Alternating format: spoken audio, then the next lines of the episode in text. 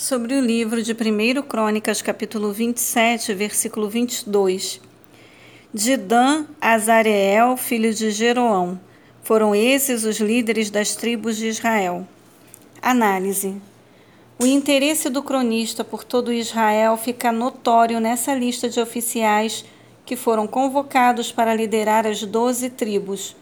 O número é mantido como doze, ainda que omitindo Gade, Gade e Azer os nomes dos comandantes do exército de Davi são os mesmos da lista dos principais guerreiros, justamente aqueles que o haviam ajudado quando fugira de Saul.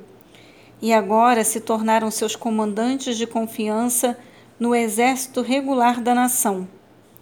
A ordem das doze tribos difere aqui da lista que é apresentada em Gênesis e de 1 Crônicas do capítulo 4 ao 7.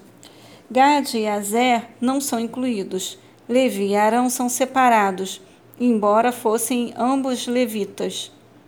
Dan aparece em último lugar, o que leva alguns estudiosos à conclusão de que essas tribos se entregaram à idolatria.